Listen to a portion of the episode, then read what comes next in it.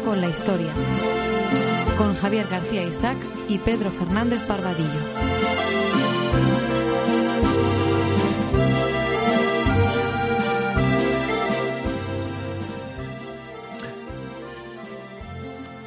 En Cita con la Historia tenemos programas entretenidos, sorprendentes, educativos y creo yo que hasta divertidos. Hoy, sin embargo, les presentamos un programa fundamental, dedicado al hombre más importante de la historia y también al más atacado y vilipendiado, Jesucristo.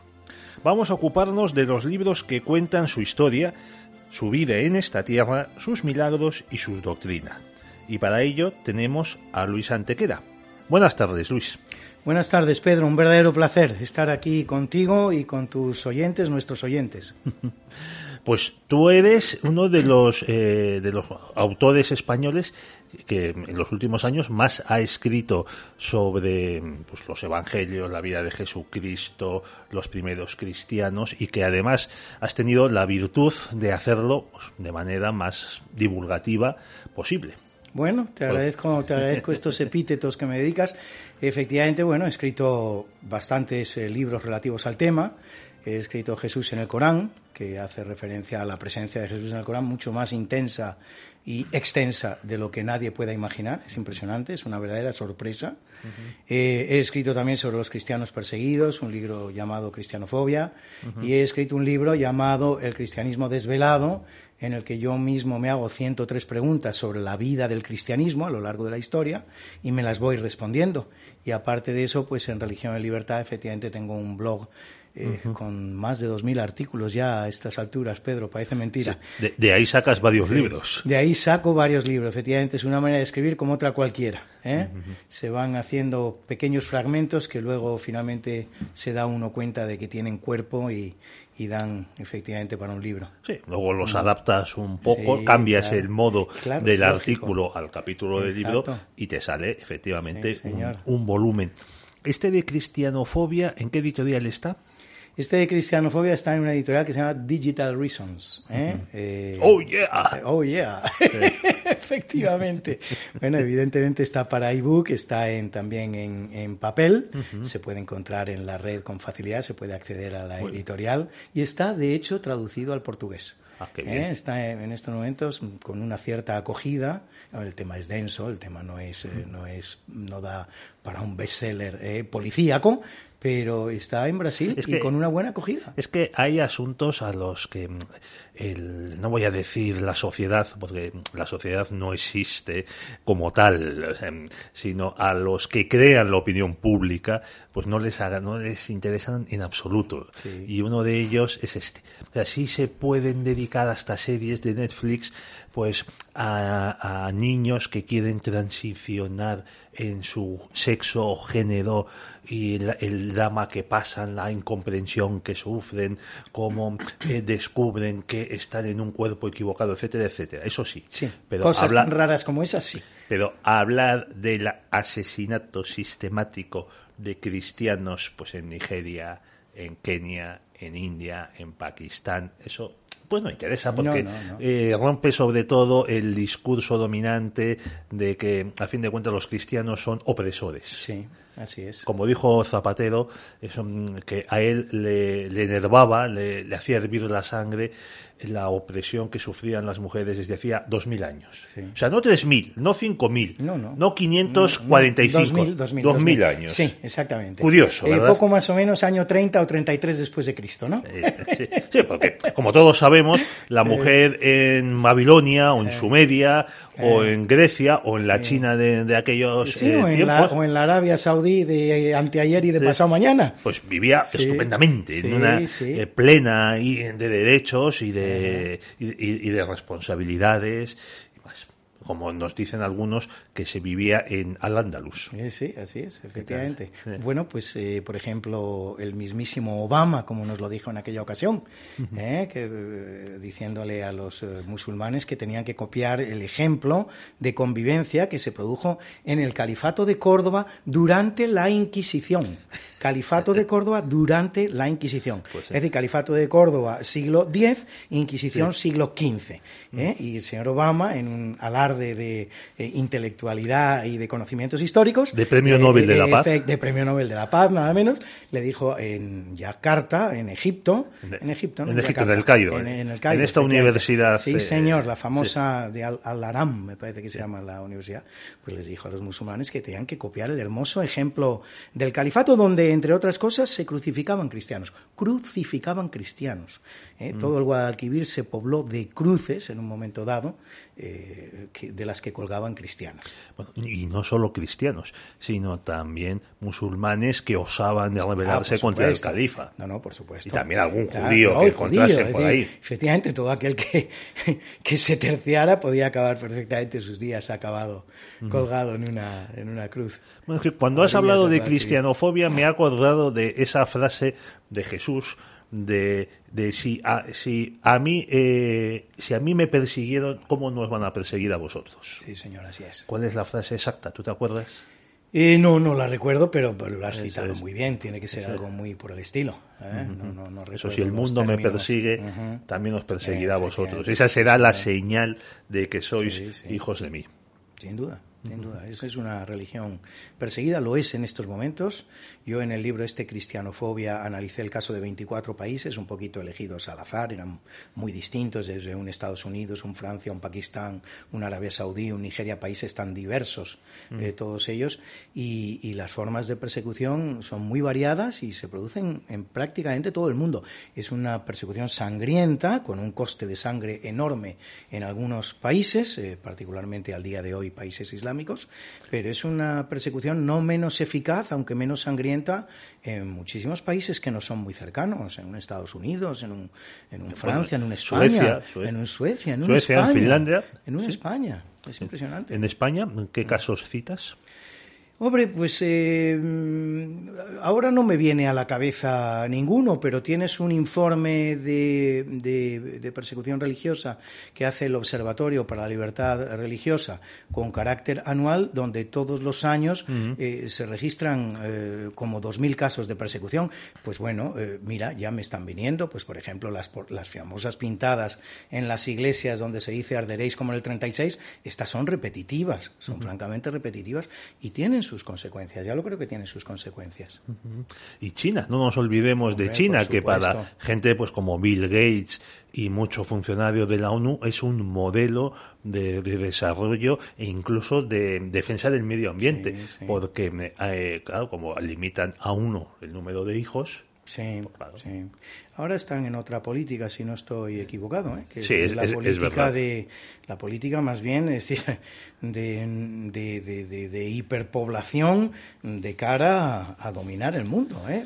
bueno, lo tienen, difícil, porque como, como yo, no lo veo tan difícil, Pedro. Yo creo que de aquí a 10 años... No, no, vamos a ver, en, ese sentido, eh, este Alejandro Macarrón, a, quien hemos tenido aquí, que ha escrito sobre demografía, eh, dirige la Fundación de Renacimiento Demográfico, eh, decía que no estaban consiguiendo aumentar en nada las, las tasas de natalidad. Porque claro, ya en el momento en el que acostumbras a la gente a tener un, un solo hijo y encima les has convencido, primero por la violencia y luego por la persuasión de que, oye, qué bien se vive sin tener que levantarte a cambiar los pañales de los niños y sin tener que estar pendiente de esos pequeños seres que te dan la lata y que además te piden dinero, te piden de comer, te, te crean problemas pues ya es difícil darle la vuelta a ese tipo de, conductas sociales. Pero estamos hablando de un país de 1.200 millones de seres o 1.300 millones de seres. y al lado tiene la India. y al lado tiene, la India. En ese triángulo Japón, Indonesia, India, China, tenemos concentrada casi, pues no sé qué decirte, desde luego bastante más que la tercera parte de la población, eh, si no la mitad, es algo impresionante.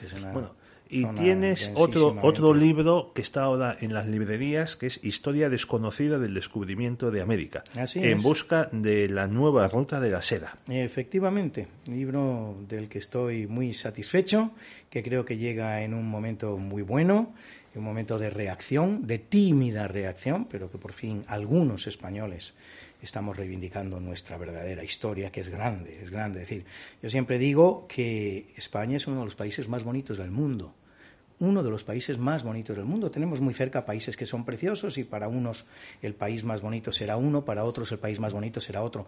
Pero si hablamos de la historia, ahí no cabe discutir. Esto es la, esto es la Champions y esto es la historia galáctica es la nuestra. Es decir, tenemos la historia soñada, la que querría tener todo el mundo.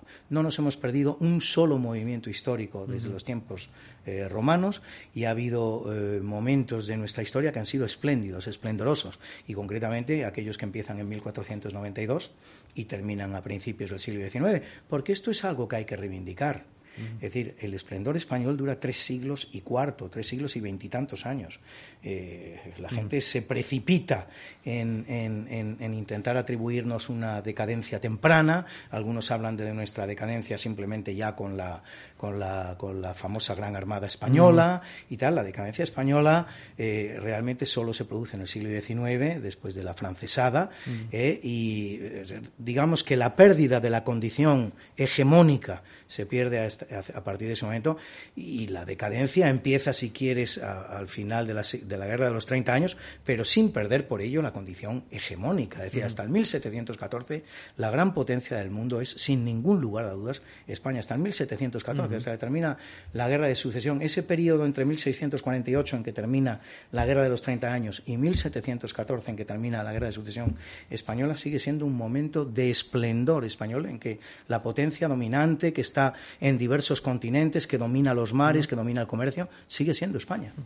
Sí, eh, porque Luis XIV, que tiene tanta, tanta fama, incluso a, la que contribuyeron muchos españoles, eh, Luis XIV como monarca es un fracasado.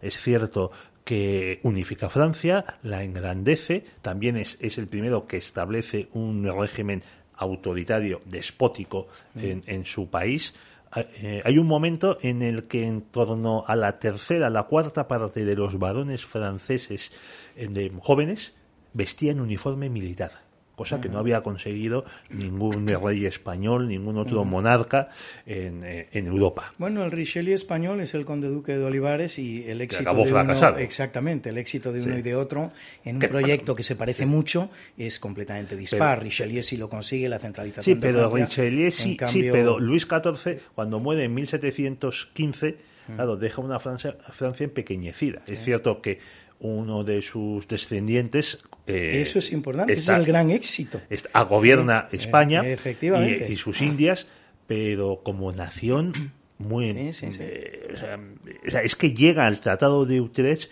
eh, Luis XIV pidiendo la paz. Sí, sí. y luego encima, pues también fallece su heredero, el gran delfín de, de Viruelas, y a lo largo del siglo XVIII Francia va perdiendo frente a, Inglaterra su muy pequeño imperio colonial. Sí, sí, efectivamente, los intentos imperialistas de Francia son muchos, muy variados y todos eh, son efímeros, breves y prácticamente fracasados. Es otra cosa a valorar en España, justamente cuando, cuando estudiamos, eh, cuando leemos, cuando se lee mi libro, ¿no? Es decir, es un imperio que dura tres siglos, ¿eh? con una gran estabilidad, con una gran unidad, con un gran sentimiento de, de, de, de pertenencia, de, pertenencia, de, identidad, efectivamente. Todo eso se produce. es, es, impresionante, al fin y al cabo, como bien se dice, la emancipación de los virreinatos españoles es una guerra civil entre españoles. no es una guerra, una guerra contra los indios, como acostumbra a plantearse y a creerse, no.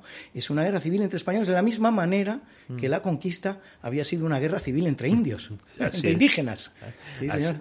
Así, es. Mira, yo tengo un libro que es, eso no estaba en mi libro de historia del Imperio Español de Almuzada y para eh, eh, comparar la duración del Imperio Español con la de otros imperios más cinematográficos hago como tú. Eh, digo, esto pues es que duró, 300 años. digo, lo que el, el, Imperio de la India, cuando crea Disraeli la corona de emperador de la India, que se lo da a, Victoria, emperatriz, pues esa, ese imperio de la India dura 70 años. Exactamente. Porque es en 1870 y algo, Mm. y en 1947 la India se declara independiente. ¿Y qué, ¿Y qué dura la presencia inglesa en el este de, de- de los Estados Unidos, de Norteamérica? Siglo y medio. Y estamos hablando de 13 ciudades que a duras penas eh, ocupan 400.000 kilómetros cuadrados y tienen una pequeña población de cientos de miles de personas. Es decir, que es que mm, la gente tiende a creer que Inglaterra, que Inglaterra eh, fue propietaria de los Estados Unidos como la contemplamos hoy y que fue la potencia que gobernaba. en los- No, no, no. Inglaterra tiene 13 colonias, 13, no son 14 ni son 12, son 13 colonias en la costa este de una, de una escasez territorial que llama la atención. Eh, eh, territorial y alimenticia. Claro. Los colonos, sobre todo al principio, pero también a lo largo del siglo XVII, pasaron hambrunas. Hambrunas. Y dependían de, que, de llevarse bien con los indígenas, Mm. en algunos casos, para poder sobrevivir. Sí, sí, sí. Y el otro ejemplo Con que los po- indígenas que dejaron vivos, diría yo. el otro ejemplo que pongo para comprender la magnitud del Imperio español es el de la Unión Soviética. Es que no llegó a los 70 años. Efectivamente. O sea, un país que era el más extenso del mundo, que tenía pues eh, ingenieros, que tenía mm, eh, eh, armamento nuclear, que enviaba cohetes al espacio y ¡pof! Sí, sí. Desapareció. El pequeño imperio romano, territorialmente hablando al lado del español, es que dura poco más que el español. ¿eh? Es decir, eh, podemos decir que nace, si quieres, con Julio César, con Augusto, como quieras, y está terminado para el 478, es decir, cuatro siglos y pico. Y estamos hablando de una extensión que es que no se parece en absoluto. El imperio de Gengis Khan, que territorialmente hablando puede ser algunos kilómetros más grande que el español, es absolutamente efímero. Apenas sobrevive a la figura de su fundador. Ya sus hijos se están repartiendo ese imperio. Y luego no hay que olvidar una cosa importante, Pedro, que yo siempre digo y la digo en el libro. El imperio español no fue solo un imperio territorial, un imperio, un imperio terrestre. El imperio español fue un imperio acuático terrestre. Y tan imperio español era durante una serie de años, un siglo prácticamente, América como el Pacífico. Es decir, España descubre, lo digo en el libro, descubre el 57% de la esfera terrestre. De todo aquello que va del meridiano 28 que pasa por Canarias, 28 oeste que pasa por Canarias, al meridiano 128 este que pasa por Molucas. Eso representa el 57% de la circunferencia terrestre. Todo eso es España. Y es España, y es tan España América como lo es el Pacífico. El Pacífico es un monopolio español durante prácticamente un siglo. Durante otro siglo ya no será un monopolio, pero seguirá siendo la potencia dominante del Pacífico. Es decir, que estamos hablando del, del imperio más grande que se ha producido en la historia, aunque algunos puedan decir que el de Gengis Khan fue territorialmente más grande, por unos kilómetros cuadrados, porque España a ese imperio territorial terrestre añade el imperio acuático, que es importantísimo, es fundamental porque es el que cierra la tierra, el que hace posible la primera globalización, el que hace posible el comercio mundial, el contacto entre Asia y Europa a través de América, el, el, el viaje de la plata española por todo el mundo, en fin, tantas cosas como se produjeron, insisto, entre 1492 y 1812, 1815. Es que además cuando los ingleses y los holandeses penetraban en el Pacífico para atacar posiciones españolas y tratar de capturar el, el galeón de Manila. Y el famoso, claro. eh, que lo consiguieron muy pocas veces. Sí, alguna, dos o tres. Sí, señor. O sea, quien, solo haya visto Estamos las hablando casi de dos galeones al año. Uno, entre uno y dos galeones al año. Eh, Al durante, siglo. ¿eh? al siglo, que capturaban entre uno y dos galeones al siglo. Sí, sí, por eso digo. Sí, sí, sí. que los galeones fueron uno o dos al año. Son lo que se, Sí, lo que se enviaba, galeón. Efectivamente, estamos hablando de siglo y medio, estamos hablando de casi 200 galeones. No sé cuántos detendrían todos estos piratas que has mencionado. Tres, cuatro, cinco. Creo Es que se cosa- perdieron, eh, el dato que lo- doy el dato en mi libro sacado Mm. del Museo Naval y creo que eran seis o siete. Perfecto, Pues fíjate tú, de 150 a 200 galeones, 6 o 7. Eso habla del poderío español en el, en el Pacífico. Y, y es que además los, eh, los ingleses necesitaban en algunos casos cartas de navegación españolas que Claro. habían robado para poder navegar y como no tenían puertos en los que descansar, pues esas expediciones acababan, acababan diezmadas por el escorbuto. Claro, claro. Mira, te doy algunos datos sobre lo que es la navegación en el Pacífico. En 1521, se- que estamos prácticamente celebrando el quinto centenario en este momento, se produce la navegación en el Pacífico de Fernando de Magallanes y el Cano. 60 años van a tardar los ingleses en dar la vuelta al mundo. 80 van a intentar, van a tardar los holandeses, 80, de Nord, de Nord. Los franceses, 250 años. Bougainville, el famoso de la Bougainville, el que da nombre a esta flor tan bonita. 250 ¿eh? años la primera vuelta al mundo de un francés. 300 años los norteamericanos y 320 años los rusos, Pedro. Fíjate tú hasta qué punto el, Pacífico.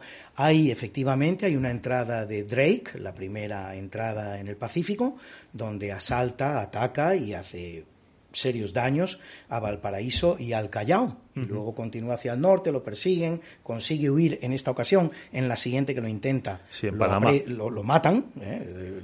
acaba sus días eh, sumergido, sumergido en el agua. Y yo siempre digo, es que no fue nada difícil para Drake atacar Valparaíso y el Callao.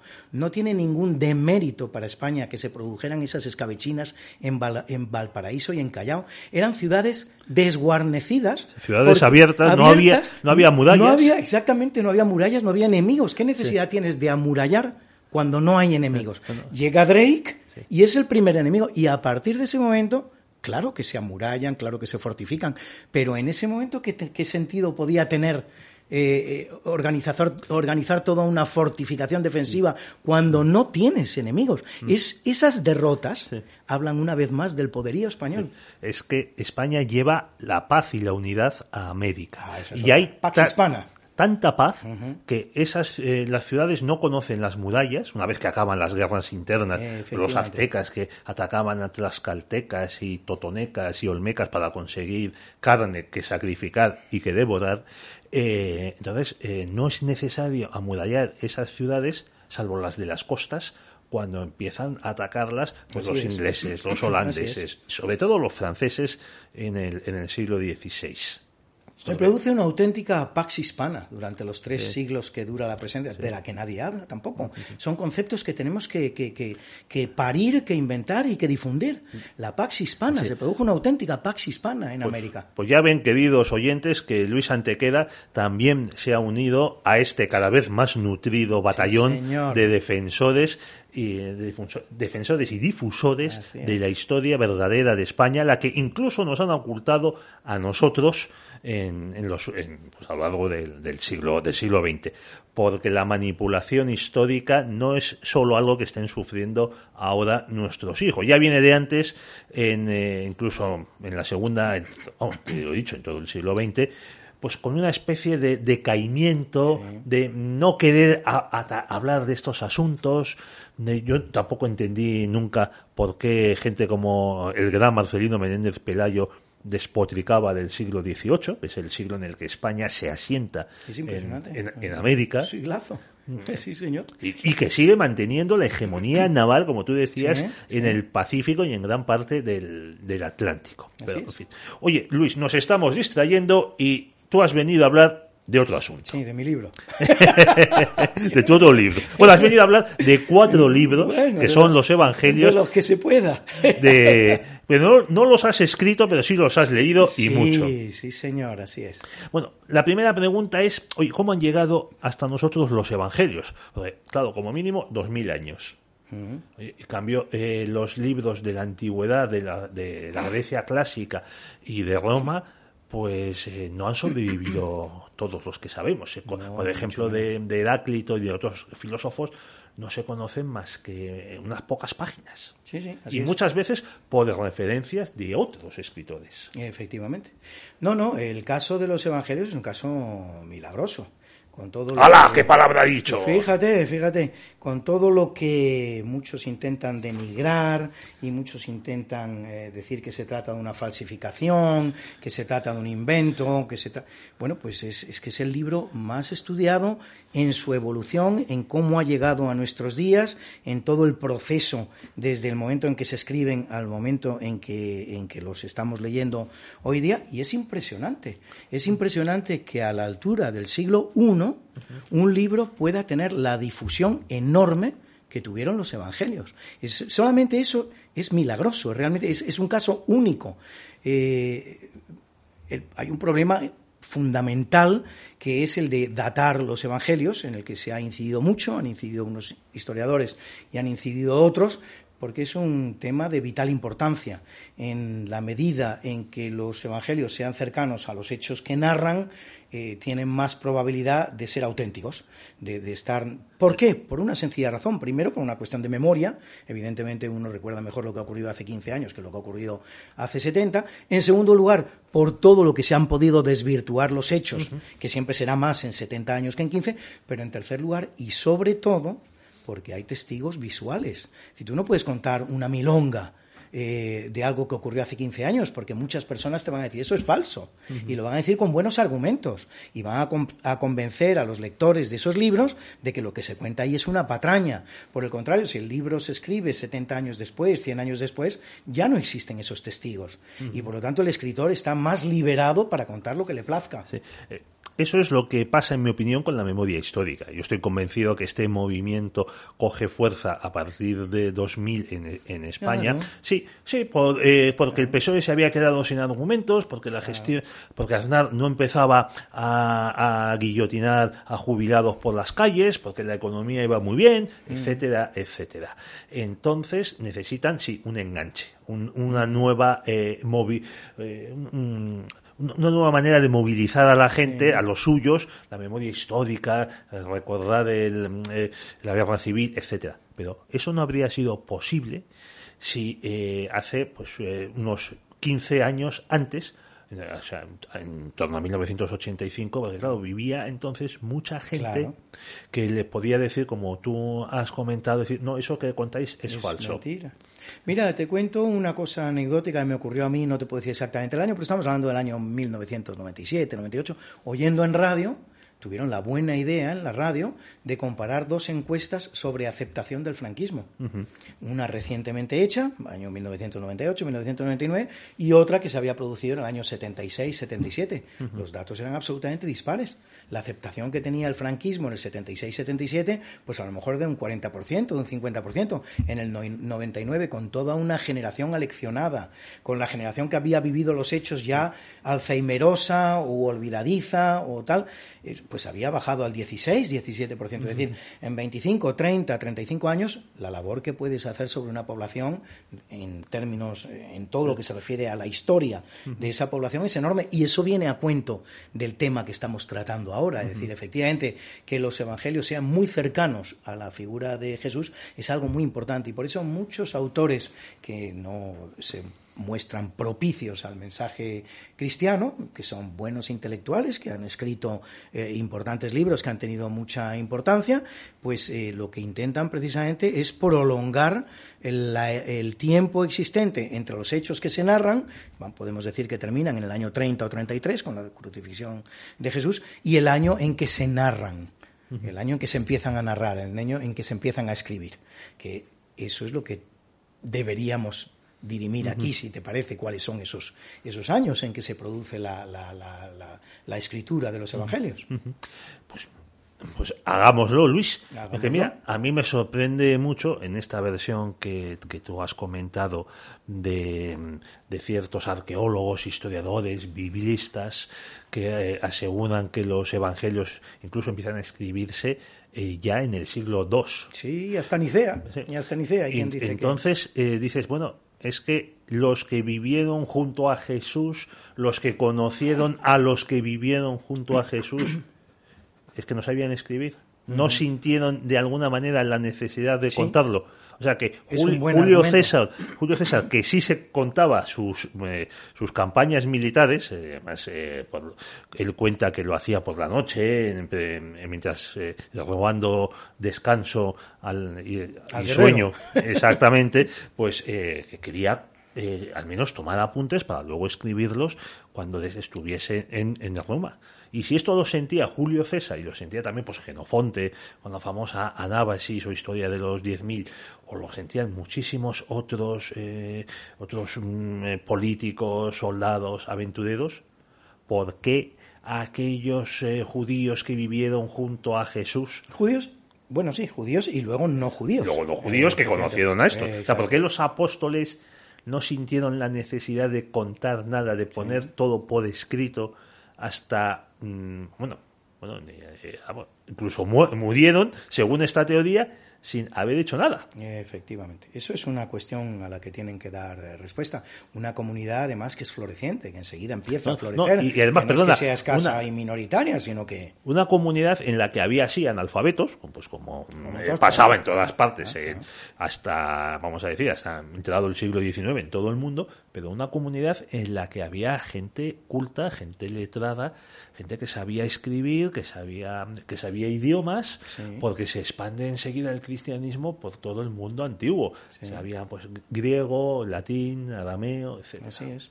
Mira, entre en el cuerpo de evangelistas eh, tienes a un Mateo que es, eh, que es un un, ¿cómo se llama? un recaudador, que por lo tanto se le suponen unos eh, conocimientos, por lo menos de contabilidad, incluso de, escritura. Tienes un Lucas que, efectivamente se presenta como una persona con una sobrada formación, pero tienes un Marcos. A mí me sorprende eh, justamente eso, es decir, personas a las que no se supone mucha formación, sin embargo, sí saben escribir.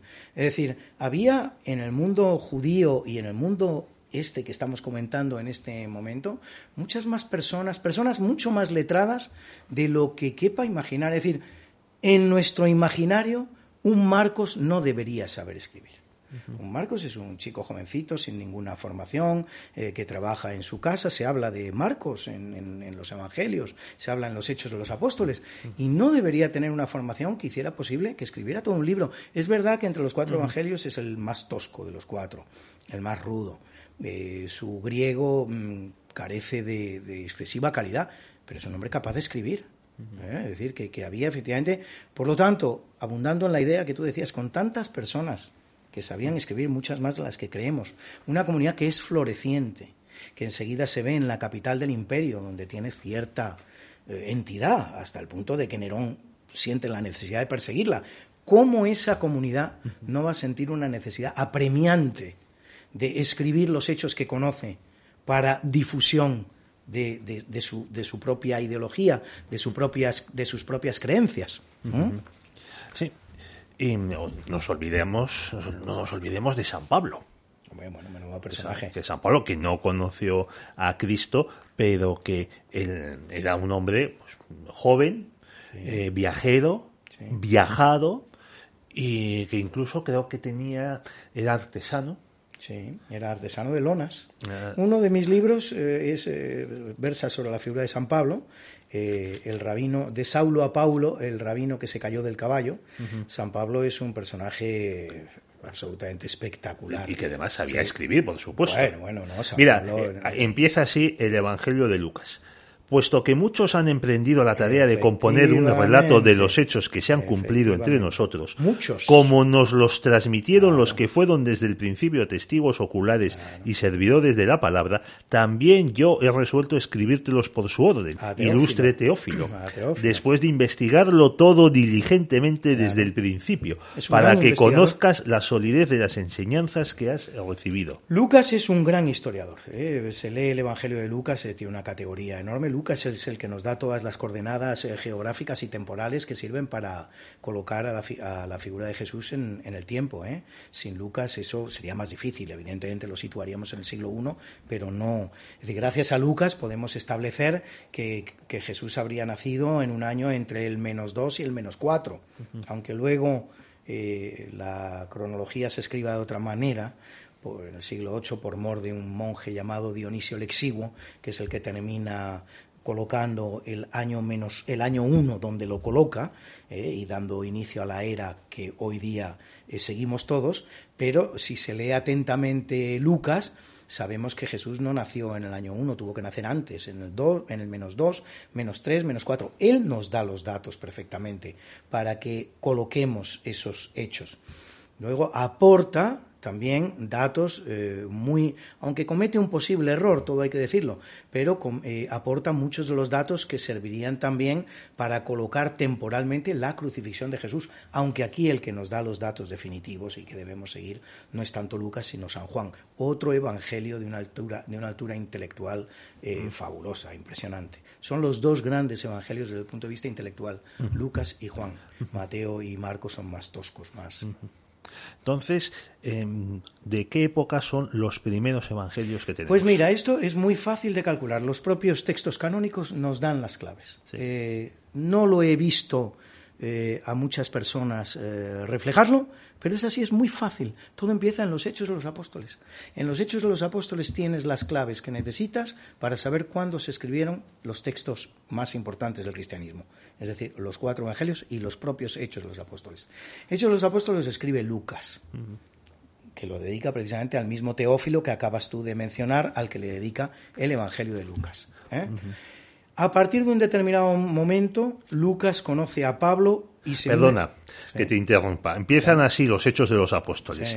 En mi primer libro, Teófilo, escribí de todo lo que Jesús hizo y enseñó desde el comienzo hasta el día en que fue llevado al cielo, después de haber dado instrucciones a los apóstoles que había escogido, movido por el Espíritu Santo. Ese primer libro es el Evangelio. Efectivamente. Entonces, eh, como te decía, Lucas está escribiendo los Hechos de los Apóstoles, que es un libro mal titulado, por cierto, ¿eh? porque debería titularse más bien Los Hechos de Pablo.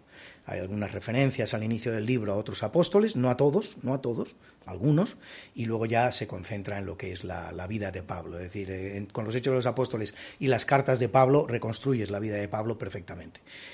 En un momento determinado, Lucas se une a Pablo, deja de escribir en tercera persona y pasa a escribir en primera persona, porque está escribiendo su diario su diario. Lo que hasta ese momento es una crónica, a partir de ese momento es un diario.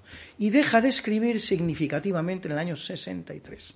Es decir, todo lo que ha hecho Pablo hasta el año 63 está perfectamente recogido en Hechos de los Apóstoles, pero lo que hace después del 63 ya no lo está. Fíjate, su decapitación, su muerte, el evento más importante de la, de la vida de San Pablo, sin lugar a dudas, eso no lo recogen los Hechos de los Apóstoles. ¿Qué quiere esto decir? Quiere esto decir que Lucas ha dejado de escribir en el año 63 tiene escrito su libro de los Hechos de los Apóstoles para el 63, a lo sumo el 64.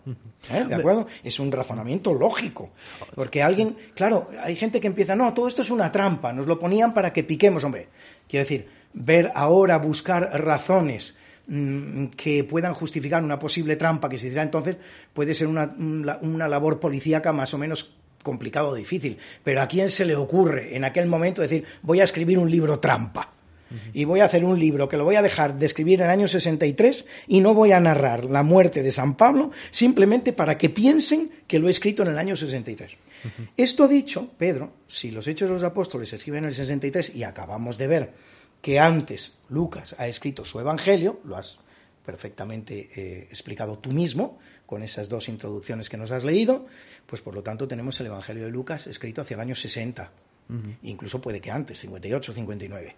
Un poquito antes, según la tradición y según todo lo que nos dice Eusebio de Cesarea, un tema muy estudiado por los primeros autores de la patrística, un poquito antes ha terminado de escribir Mateo.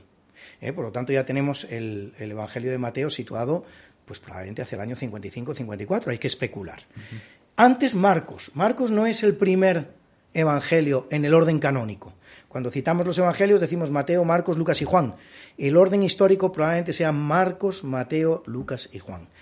Es muy fácil deducir, llegar a la conclusión de que Marcos es el primer evangelio. No es nada complicado, no hay que entrar en ninguna exégesis complicada. Marcos es un evangelio muy corto. Todos los episodios que narra Marcos caben en Mateo y en Lucas. Está todo en Mateo y en Lucas. Doce episodios de Marcos no se narran en Mateo y en Lucas. En cambio, Mateo y Lucas van mucho más allá. Escriben muchísimos más episodios que Marcos. Por lo tanto, es, facilísimo llegar a la conclusión de que el primer evangelio fue Marcos y que de él se nutrieron Mateo y Lucas. Por lo tanto, estamos ya en el año, probablemente antes del año 50. Jesús ha sido crucificado en el año 30 o 33, es decir, 15 años después ya hay una persona narrando la vida de Jesús, que es Marcos en, tu misma línea, a mí siempre me sorprendía, o vamos, siempre me oponía, a estos argumentos eh, la omisión de los de la destrucción del templo. Ah, un tema interesantísimo. en los evangelios. Dice, bueno, es que la destrucción del templo, la conquista de Jerusalén por los romanos, la dispersión de los judíos, es que produjeron una conmoción en toda la comunidad judía y venían a dar la razón a los cristianos y al propio Cristo. Por supuesto. entonces que esto se omitiese en una comunidad nacida entre judíos, pues mira, yo no lo concibo. Mira, salvo, salvo, pero tú hablabas de conspiraciones y demás. Eh, bueno, claro, eh, si quieres escribir el código da Vinci, pues sí. Sí, sí, no, pero sin escribir el código da Vinci, es decir, personas, entonces, si ahí puedes hablar de, geste, y que, y que se tienen por teólogos, y, que se tienen por teólogos y se tienen por historiadores. No están escribiendo bestsellers, están escribiendo su interpretación de los hechos, lo que pasa que evidentemente imbuidos pues de una especie de animosidad a, a aquello que les impide ver la verdad que reluce de manera tan fácil. Has citado el episodio de la destrucción del templo. Es fundamental en esto de lo que estamos hablando. La destrucción del templo se produce en el año 70. En el año 70. Estamos diciendo que tres, los tres primeros evangelios, no el de Juan, están escritos sin duda antes del año 70. Y se habla de la profecía que hace Jesús de que el templo será destruido. Es un, no deja de ser una expresión de la taumaturgia de Jesús. Es decir, hay otros milagros que que no hemos visto, que no, que no hemos contemplado, pero el milagro de ser capaz de predecir que el templo va a ser destruido y decirlo con la, eh, la, seguridad. la seguridad con la que lo dice Jesús, ese nos es dado verlo a una persona del siglo XXI. Jesús lo pronostica eh, antes de ser crucificado en el año 30. Tres cronistas recogen esa profecía entre el año 50 y el año 65 y la profecía se cumple en el 70. Por lo tanto, la profecía es real y además la profecía revela un conocimiento de los hechos, una preterición de los hechos. Pero fíjate, todos estos autores revierten el argumento y nos dicen lo contrario. Como el don de la profecía no es un don humano, no hay ningún ser humano que pueda ver lo que va a pasar de aquí a 15 años, eso revela que los evangelios están escritos después del año 70 y se valen de la ventaja de saber que ya se ha producido la destrucción del templo para poner la profecía en boca del protagonista del libro.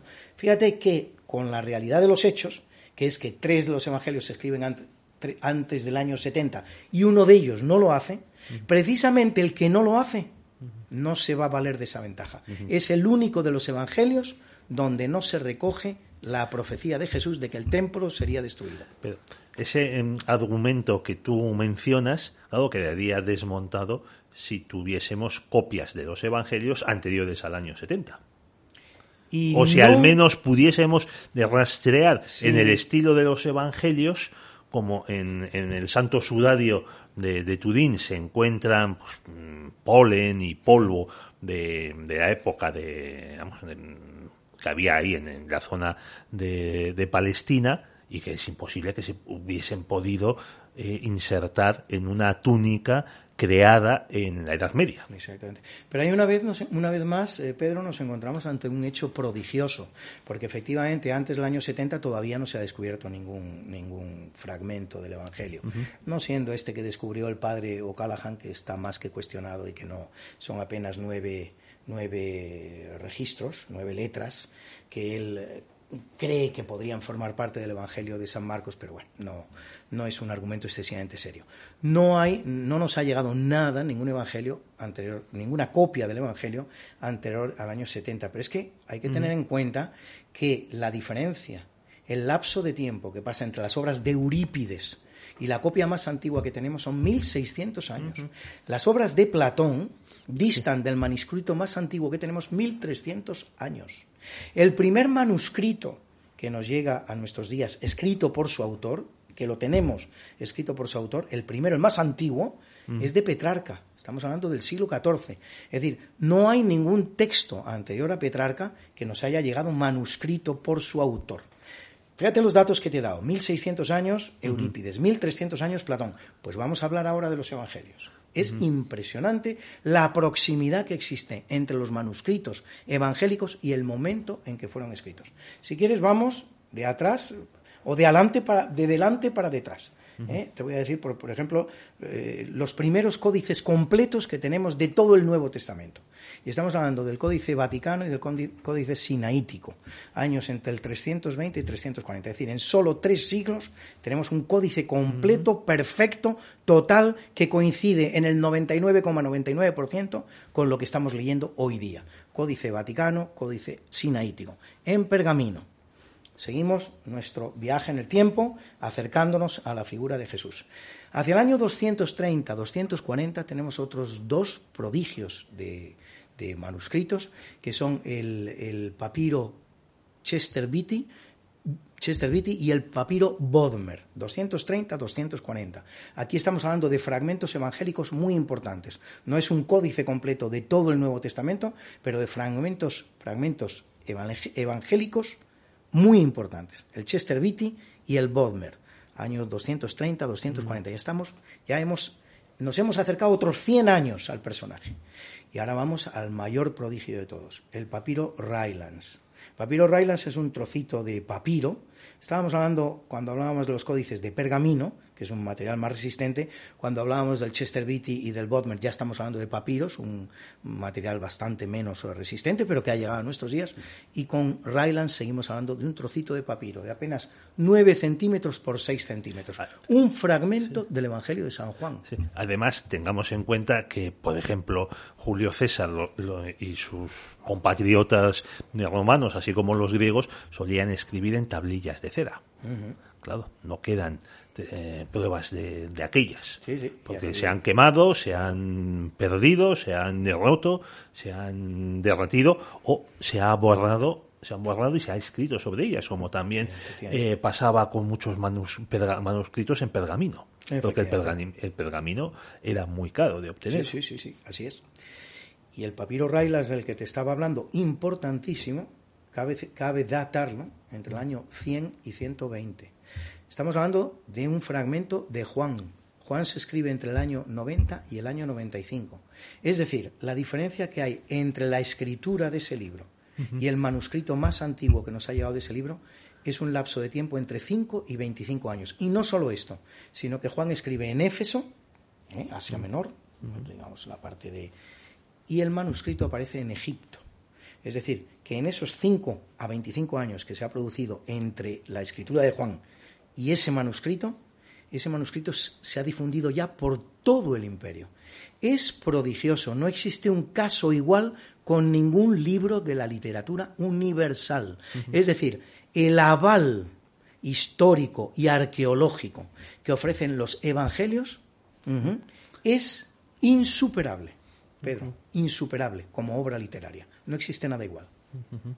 Es decir, que una falsificación, la verdad, no sería posible. Complicadísima. Complicadísima, eh, como dices, porque eso supondría en los autores de las falsificaciones un pensamiento a futuro de vamos a tener tantísimo éxito que vamos a preparar ya eh, las eh, pruebas de nuestra de, la trama. Vamos ya a diseñar la conspiración de nuestra superchería. Sí, sí es así es así, es así, es efectivamente, es prodigioso, es un caso prodigioso, no tiene igual, no lo tiene, no tiene igual.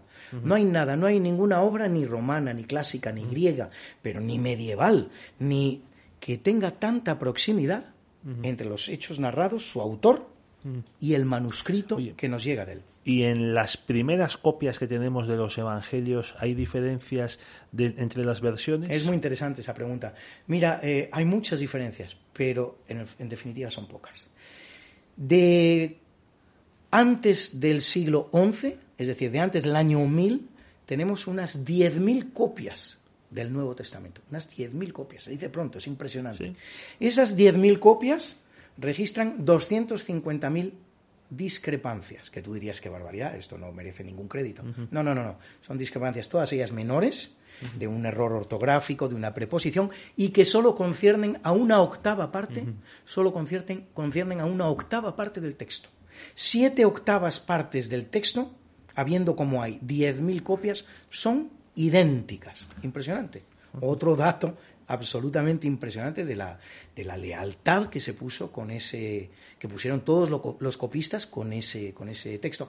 Luego, evidentemente, pues hay diferencias que son conocidas. Por ejemplo, hay, eh, hay ejemplares del, Evangelio de, Marcos que no, que no, que no mm, recogen eh, sus últimos eh, versículos.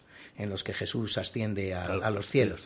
Bueno, son cosas que, ocurren. esa parte de Marcos es canónica, pero debemos reconocer que no está en todos los manuscritos más antiguos. Y esto ocurre con, pues, con algunas partes del Evangelio, pero nada significativo.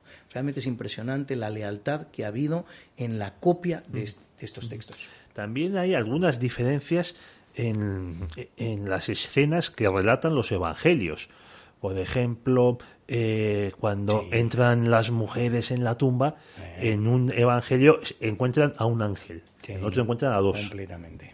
Y también la, eh, Cristo pronuncia el sermón de la montaña en, o en una montaña o en una llanura. Sí, en unos casos eh, eh, está curando a dos leprosos y en otros son varios los leprosos que ha... Hombre, dos son varios. Eh, sí, ¿no? Pero bastantes más que dos, quiero decir, una legión incluso, ¿no? La legión de cerdos en la que, en la que acaban la enfermedad de estos leprosos. No, claro, hay muchísima divergencia, pero es que eso una vez más es una prueba de la, de la fidelidad con la que escribían estos cuatro autores. Si se tratara de una conspiración, se habrían reunido y habrían dicho, oye, vamos a escribir todos lo mismo para que la gente no nos pueda pillar en un renuncio. No, no, es que eso constituye una vez más una prueba a favor de los evangelios. Fíjate que efectivamente, como tú has dicho, se trata de divergencia en lo tangencial, pero uniformidad en lo esencial. Hay errores muy importantes. Eh, te he citado hace poco el más importante de todos. Se dice que Juan, y lo dice el propio Eusebio de Cesarea en el libro Historia Eclesiástica que escribe en el 320 y se dice que Juan al conocer los eh, tres eh, evangelios sinópticos, los dio por buenos, esto lo dice ya autores eh, tempranísimos del siglo II, los dio por buenos, pero consideró que tenía que corregir algunos errores que se habían producido en ellos. Y el más notable de todos, aparte de que Juan narra un ministerio de tres años y los sinópticos solo narran un ministerio de un año, pero eso no tiene importancia, porque lo que hace Juan es decir, bueno, vosotros habéis narrado el último año, yo voy a narrar todo aquello que conozco de los dos años anteriores. Sí hay un dato que es importante, muy importante los eh, eh, sinópticos eh, relatan la crucifixión de Jesús en un día de Pascua, lo cual es algo absolutamente imposible. Es decir, jamás los judíos habrían consentido que se hubiera producido una crucifixión, y menos de un judío, en un día de Pascua. San Juan adelanta los hechos un día, de manera que la cena no es pascual, la cena es prepascual, y la crucifixión de Jesús se dice se produce el día de la prepascua. ¿Eh? Por eso dice San Juan, y solo San Juan, que había que retirar esos cuerpos porque era un día muy sagrado. Se estaba ya en la víspera, se estaba ya en la preparación de la fiesta de Pascua y no se podía celebrar la fiesta de Pascua con una serie de cuerpos colgados en el Gólgota en lo que es Jerusalén. Es decir, pues sí, hay datos, pero es que todos estos datos, a mi entender, no hablan de la superchería, no hablan de la falsificación, hablan al revés, de la autenticidad. Son personas que están tirando de memoria, que cuentan las cosas como las recuerdan, como se les ha dicho, en un periodo de tiempo muy corto, 15, 20 años, pero que cometen errores. Piensa tú en, sucesos de tu vida que hayan ocurrido. A mí recientemente me ha pasado que he situado un suceso de mi vida hace 15 años y lo he situado donde no era. El suceso era real, pero lo, pero lo desplacé de lugar. Es absolutamente normal. Eso habla de la lealtad de los narradores. Nos quedan poco más de cinco minutos y unas preguntas eh, rápidas. Eh, ¿En qué idioma se escribieron los evangelios? Los evangelios se escriben todos en griego. Unos, eh, en unos casos es un griego de más calidad, como el caso de Lucas, en otros casos es un griego de menos calidad, como el de Marcos, y es muy posible que Mateo, eso es una eh, hipótesis con la que se especula, no ha llegado nada a nosotros que permita afirmarlo al ciento por ciento, pero es muy posible que Mateo, antes de escribir su versión en griego, hubiera escrito una versión en arameo. Que se ha perdido. Que se ha perdido y mm, entonces, eh, ¿tú crees que eh, hay, es lo que suelen decir, por ejemplo, los protestantes, no digamos los testigos de Jehová, de que hay evangelios en los que se insertan cosas? se insertan frases, se insertan ideas como lo de eh, el, ministerio petrino. Tú después sobre esta piedra edificaré mi iglesia. ¿Tú lo crees posible? No, no lo creo posible. Lo que sin embargo sí es verdad, donde sí se puede producir un proceso de manipulación eh, que sin duda se ha producido y se ha producido en personajes de lo más inesperado, es en la traducción de los evangelios. ¿eh? Traductore, traditore, como se dice, ¿no? Traductor, traidor. Es decir, cuando tú traduces de una lengua que conoces bien a otra lengua que conoces bien, no la conocen tan bien tus lectores, eh, ni siquiera tienes por qué actuar ni siquiera con mala fe. Es decir, una misma frase, eh, los que, los que hablamos inglés, tantos de nuestros oyentes y tal, eh, si tú le das una frase en inglés a traducir a 25 académicos, te van a hacer 20, probablemente te harán 22 versiones diferentes de la frase. Y esa pequeño matiz de la traducción puede tener implicaciones importantísimas. Es conocido que Lutero, que hace una de las traducciones del Evangelio al alemán, no la primera, contrariamente a lo que se dice, antes que antes que, que Lutero, el Evangelio ha sido muchísimas veces traducido al alemán, pero Lutero hace una buena traducción de los evangelios al alemán y, Lutero efectivamente se ve un interés en muchas de las traducciones que hace para acomodarlas a los principios que él quiere eh, implantar en, la religiosidad, en la religiosidad que él propone. Ese famoso eh, solus Christus, eh, sola fe, sola escritura, en todos aquellos pasajes de los evangelios donde puede arrimar el asco a su sardina y donde tiene dos traducciones posibles, siempre opta por la que se acomoda con aquello que él quiere imponer como ideología. Así que en el momento que se hacen traducciones, pues efectivamente todo es posible. El arte de la traducción es un arte muy traicionero. ¿eh? Está muy bien dicho en italiano, traductore, traditore. También lo hacían los árabes en la Edad Media con los eh, manuscritos de los eh, filósofos griegos, que nos suelen decir los, mm, vamos a decir, los deslumbrados con Al-Ándalus, que cuánto debemos a los árabes que conservaron a los filósofos griegos antiguos. dices, bueno, vamos a ver, parte de estos manuscritos estaban debidamente manipulados porque no podían atentar contra contra Mahoma, digo, eh, contra contra la porque se exponían a ser eh, los, los, los, traductores se exponían a ser eh, castigados. Así es, así es. No, no, la traducción es todo un arte. ¿Eh? Por eso es tan importante en Trento decidir cuál es la versión oficial. Y cuando se habla de la versión oficial no es que se diga, no, eh, el Evangelio de Marcos mm, eh, es completamente distinto este manuscrito del otro. No, no. Es decir, vamos a ver, ¿qué traducción es la que vamos a aceptar por oficial. Y se acepta la traducción de San Jerónimo, escrita en el siglo IV, V, por orden de un papa español, por cierto, San Damaso, el papa San Damaso. Pero es que incluso cuando nos encontramos con, que ya se ha hecho oficial la vulgata de San Jerónimo, habría que ir un poco más allá todavía y decir, bueno, y de todas las copias que nos han llegado de San Jerónimo, que pueden tener pequeñas discrepancias de una preposición, de dos, de tal, de cual, ¿cuál de esas copias es la buena? Porque cuando se produce Trento ya son muchas las copias que existen de la vulgata de San Jerónimo. Y eso no se hizo. Eso no se hizo. Una pregunta para que me contestes en medio minuto. Venga. ¿Por qué son cuatro los evangelios canónicos? Bueno, porque así, como tú mismo has leído, son muchos los que se ponen a escribir desde el primer momento eh, sobre la vida de Jesús, pero enseguida aparece un fenómeno que es el del canon.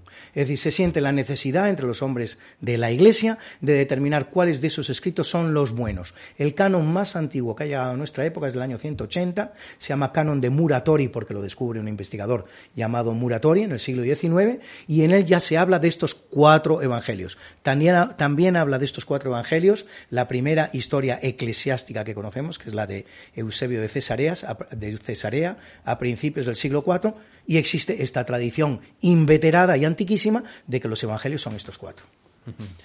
Muy bien, querido Luis tenemos que dejar aquí el programa. Yo creo que nos has eh, dejado con ganas de saber mucho más sobre el origen de los evangelios y a lo mejor para un próximo una próxima cita. Pues ya sabes que yo encantado, Pedro.